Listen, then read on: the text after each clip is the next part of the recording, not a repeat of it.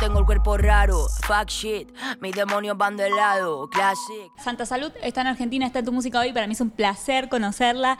Y lo primero que quiero saber es cómo te recibió el país. Hola, el país me ha recibido súper bien, estoy encantada con la gente de Argentina. Eh, son gente súper abierta, con los conciertos eran euforia pura y muchísimo feedback, o sea, muy bien. ¿Cómo es presentarte en un lugar nuevo, en el que nunca estuviste? ¿Cuál es la sensación?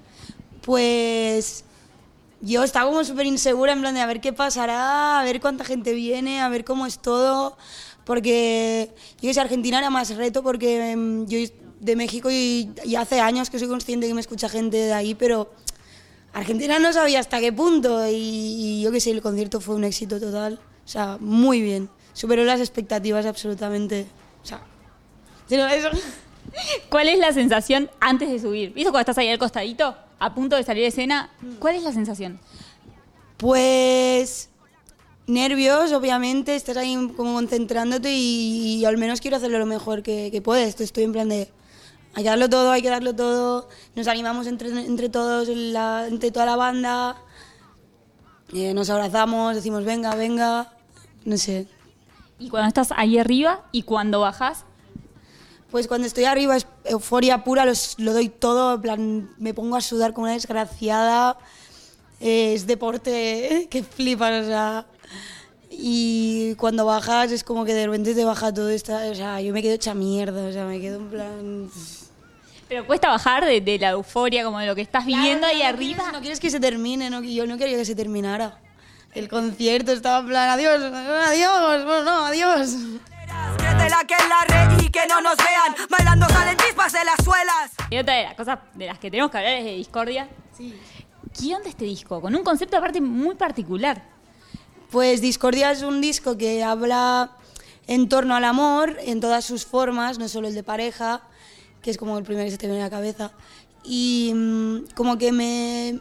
Creo que es una temática que daba muchísimo juego en cuanto a concepto y, y sonidos, porque mm, el amor te lleva a, no sé, a estar en una nube, estar en como, wow, en delirio puro, pues que también te lleva a, tus infiernos más oscuros, te lleva a estar muy mal también, te saca tu parte más animal, em, no sé, mola y me, me- pues el disco intenta hacer un viaje, ¿no? Desde el cielo hasta el infierno, eh, con sus letras y con eso, con las sensaciones que, que hemos intentado expresar. Pues el cielo, cosas más suaves, todo más, ay, el amor, no sé qué. Luego la parte más animal, que ahí hemos puesto pues rap, cosas más duras. El infierno, obviamente, pues mezclado con rock, drill. Y la conclusión final del disco es que eh, te tienes que, en plan, la base de todos los amores es el amor propio. Sin el amor propio, los otros amores tam- tambalean. Me parece increíble el concepto. ¿Cuándo empezaste a, a cranear esta, este disco y cómo fue esto de decir, bueno, pa- pasamos por todos estos estadios, los voy a plantear como en tres etapas? ¿Cuándo aparece todo eso? Mm, Pues no sé, hará un año y medio o así. Como que yo sabía que quería, ya era hora de hacer un disco, eh, de hacer un proyecto más serio, más consolidado. Y bueno, me junté con los productores y dije, a ver chicos, vamos a hacer algo especial, vamos a hacer algo que sorprenda, quiero sorprenderme también a mí misma, quiero saber hasta dónde puedo llegar, vamos a mezclar muchos géneros, quiero hacer de lo- desde lo-fi a techno, quiero hacer todo, quiero hacer algo que obviamente con coherencia y con un hilo conductor pues lleve a muchas sensaciones y quiero que sea evolutivo y quiero que vaya de más suave a más fuerte. Y nos pusimos a escuchar referencias, em, el recurso de irte a un sitio a ver, de irte a la montaña una semana, que es lo que hicimos, eh, aporta mucho a nivel creativo, porque no es lo mismo, no me va a salir lo mismo si me voy a la montaña que si me voy a la playa, por ejemplo, que si me voy a la nieve. Entonces, salió un poco ahí y no sé si fue ir pensando y salió todo muy rodado, así que... ¿Se disfrutó ese proceso? ¿Cómo sos a la hora de, de, por ejemplo, bueno, cómo fuiste a la hora de encarar este disco? ¿Sos exigente? ¿Sos detallista? ¿Cómo sos? Sí, intento ser exigente, detallista y sobre todo no ser conformista. No quiero que se pasen por alto cosas que antes sí que pasaba por alto, porque obviamente yo al principio hacía música para divertirme, no, no, no para dedicarme profesionalmente. Entonces las expectativas van cambiando.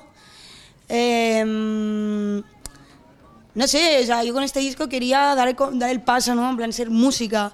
Y, y estábamos súper atentos todos, tanto los productores como yo, como todas las personas que aportaban, súper y, y, sobre todo intentando disfrutar del hecho de que estás trabajando mucho en algo, ¿sabes? No como de, ¡buah! ¡Qué palo! Porque claro, tengo que estar un mes con esta canción y no sé qué. O sea, es bonito estarte todo un mes con esa canción, en plan, van a salir cosas guays.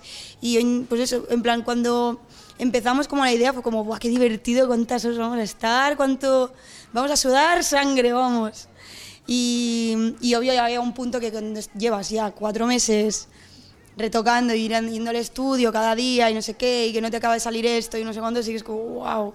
Pero disfrutamos mucho, yo disfruto. Porque veo que, que le estoy poniendo horas y dedicación y que, que, el resultado va a ser mucho mejor que si hago, ah, bueno, esto sí. ¿Cuándo una canción está lista? Porque, bueno, yo nunca hice una canción. Digo, pero ¿es verdad que se abandonan un poco las canciones? Sí. Sí, sí, sí, igual que, no sé, cuando escribes una redacción hay que... De...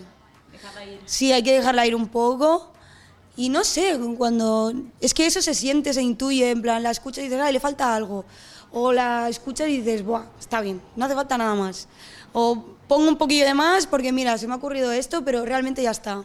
Así que eso se siente, es de oreja. No sé. ¿Y qué pasó cuando lo, lo, lo, escuchaste terminado? ¿Hubo una escucha final? Porque nosotros cuando escuchamos el, lo nuevo de un artista nos pasa algo, o sea, algo nos genera. ¿Qué te generó a vos escuchar el disco terminado? Hmm. Pues alegría, ¿no? Supongo, como, wow, esto es nuestro bebé, chicos. y no sé, euforia, mucha euforia, porque realmente el disco acaba como un tecnazo de la hostia, en plan, boom, y empieza como así, muy romanticón. Es divertido, no sé, es divertido escuchar, me gusta. Es muy para gente hiperactiva ese disco, la verdad. O sea, cada canción es diferente, va cambiando, va para arriba, va para abajo, o sea, guay. ¿Y cómo se vive el lanzamiento? Ese minuto en el que queda online, que todos nosotros tenemos acceso, ¿cómo lo viste vos? Pues yo estaba en México, había mucha diferencia horaria, era extraño porque realmente tenía la cabeza en que estoy en otro continente, estoy en México por primera vez, en plan, no ha sido, o sea, si saco otro disco y estoy en España, en mi casa, en mi zona de confort, será súper diferente a cómo fue realmente, porque yo estaba en México, lo, lo, que te he dicho, y estábamos brindando con tequila, en plan... O sea, estábamos en plan, y, y, dejándolo ir y fluir y no me rayé mucho tampoco. Estaba en México, o sea, acababa de llegar. Ahora, nosotros cuando conocemos el, el, disco, ustedes por ahí lo vienen inaugurando, trabajando hace un montón de tiempo, y ya, ¿cómo se vive? ¿Como un cierre de una etapa? ¿Como un comienzo de una etapa o es un poco un mix entre un cierre y un comienzo? Yo lo vi como un, como un fin porque como que ya Realmente hacía, lo terminé hace casi seis meses el, el disco, no más. Lo terminamos en abril. Entonces ya, ya hacía meses que pensaba en el siguiente disco, en tal, en cual. Realmente se abre una nueva etapa porque a nivel directos ya empiezas a cantarlo, pero ya hacía tiempo que, que lo teníamos terminado, que ya estaba, que se estaba por eso gestionando. Y era como, vale, ya está.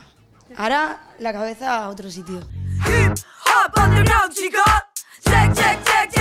¿Y hoy la cabeza dónde está? ¿Estás trabajando en nueva música? Sí, sí eh, tengo, estoy, tengo dos singles que me parecen una bomba que cuando volvamos a España pues hay que grabarle los videoclips y tal. Aquí también estoy trabajando eh, y se viene eso, y que, que, trabajar mucho y se vienen temazos. Me gusta como, o sea, he, he mejorado. Encima hablabas de los vídeos, ¿disfrutás esa parte? Sí. sí. sí. me gusta actuar. Son cansados los vídeos porque es muchas horas, pero es muy divertido. ¿Y cuánto te involucras en todo lo que tiene que ver con la idea, con la realización, con o sos más de delegarlo en el equipo y de simplemente ir al rodaje, hacer tu parte? Mm, no me involucro mucho porque se me dan mal los vídeos. O sea, no, yo, yo pienso y digo, no, no se me ocurre. O si se me ocurren cosas, sí que. Por ejemplo, hay uno de los singles que sí que tengo muchas ideas y tal pero normalmente no se me ocurren cosas para los vídeos. Entonces tengo a mi mano derecha, que es Nora Frush, eh, que es la chica que me ha estado haciendo los últimos vídeos, eh, como dirigiendo. Y le digo, mira, tenemos esto, me pasan el dossier, digo, esto me gusta, esto no me gusta, esto podríamos hacerlo así y tal, pero no me suelo, suelo dejárselo a la gente que sabe. Oye, me dirán que esto es gangsta shit, porque los rapeos sin vergüenza por las... Es la primera vez que tengo la oportunidad de entrevistarte, así que me gustaría viajar un poco en el tiempo. Estamos hablando mucho de la actualidad, de, de lo inmediato, pero quisiera ese momento en el que llegó la música a tu vida. Hostia, pues cuando era muy pequeña. Cuando era muy pequeña, pues no sé, hacíamos viajes en coche y poníamos la radio. Y decía, oh, oh. o mm, lo típico, ¿no? Que tu prima te enseña un tema de 50 Cent y dices, wow, ¿esto qué es? Y te pones el YouTube a buscar. O de aún más pequeña, antes de que existiera YouTube, em, de escuchar temas en, en la radio, por ejemplo, sabía que había un artista que se llamaba Mika, que me encantaba. Pues mis abuelos me compraron el- mi primer disco de Mika. Y mi primer disco, de hecho, fue uno de las Bratz, de las Bratz Rock Angels, que son muñecas, pero para el, no sé, para el producto que hacían, o sea, hacían música muy buena. O sea, si tú buscas en YouTube es música muy, muy buena, me gusta muchísimo, súper R&B. Y me ponía ahí mi disco y me ponía a bailar, me cerraba todas las puertas del comedor y eso, tenés, es que era muy pequeña. ¿Cuándo empezaste a fantasear con la idea de dedicarte a esto? A ver, cuando era pequeña que estaba ahí bailando y no sé qué, era como, guau, ¿cómo tiene que ser cantar? Pero yo no tenía como noción de que era capaz de hacer música o de cantar o de, o de entonar. Sí que hacía canto coral, pero como extraescolar y sin... De esto de me gusta la música, mm, tengo dentro algo que, que, que no sé, que tiene que ver con la música. Em, no sé, cuando cuando empecé a ir a conciertos de rap, cuando empecé a ver en directo como gente de a pie, de a mí, gente que, que podrías ser tú perfectamente, alguien que conozco por la calle, mm, rapeando a tope, eh, haciendo flows que flipas, tal, cuando empiezas a ver en persona eso es cuando dices, ay, yo podría hacer esto, ay, qué divertido, tal, ay, me encantaría, tal. O sea que a los, no sé, 17 años a lo mejor, 16, 17, empecé como a, "Ah, oye, ¿Y soñabas con todo lo que está pasando hoy? soñaba al principio muy en pequeño. O sea, yo, yo cuando empecé a cantar ahí, en, eh, cuando cogí un micro por primera vez en un micro libre, pensé, Buah, a ver si de aquí unos años tengo mi primer concierto y hago un concierto y a, y a lo mejor algún día toco en algún festival, no sé qué. Y pff, pasó todo muy rápido y, y ese mismo año ya me- había hecho una colabo con Adala, que es un cantante de, re- de reggae que hay en España buenísimo. Em, que al final no pude, pero me, me invitó a cantar en un festival que se llama Viña Rock, que como que es el típico en el que fantaseas desde pequeña, de mira qué festivalote, mira quién va a tocar. Así que fue todo súper rápido, súper fluido.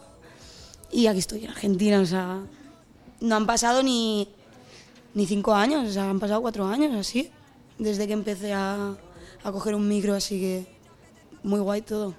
Y hoy ay, se renovaron un poco los sueños. Eh, hay así como nuevas metas, nuevos objetivos. Pues sí, ir a tocar a países diferentes y ha ido a tocar a Praga, que ya es bastante level, en plan, porque es gente que no canta mi, ay, que no, no, no, no habla mi idioma en absolutísimo. Entonces mi, mi, mi meta es eso, viajar muchísimo, o sea, tener una gira en muchísimos países, es lo que quiero. Y ahora, bueno, en lo inmediato, ahora sí, volvemos un poco al presente. ¿Cómo sigue todo esto? Eh, ¿qué, qué vamos a estar conociendo? ¿Música tuya? ¿Qué se viene? Pues se viene eso, muchísima música.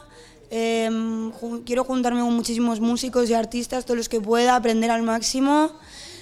Em, se viene seguir la gira por España, luego nos vamos a Grecia a tocar en mayo y, y ir subiendo música y, y que cada vez seamos más. y Ya está. no sé. Bueno, que así sea. Gracias por la nota, un placer conocerte y éxitos. Que sigan los éxitos. Llevan a la misma pista. Estás bien perdida si no te quieres a ti.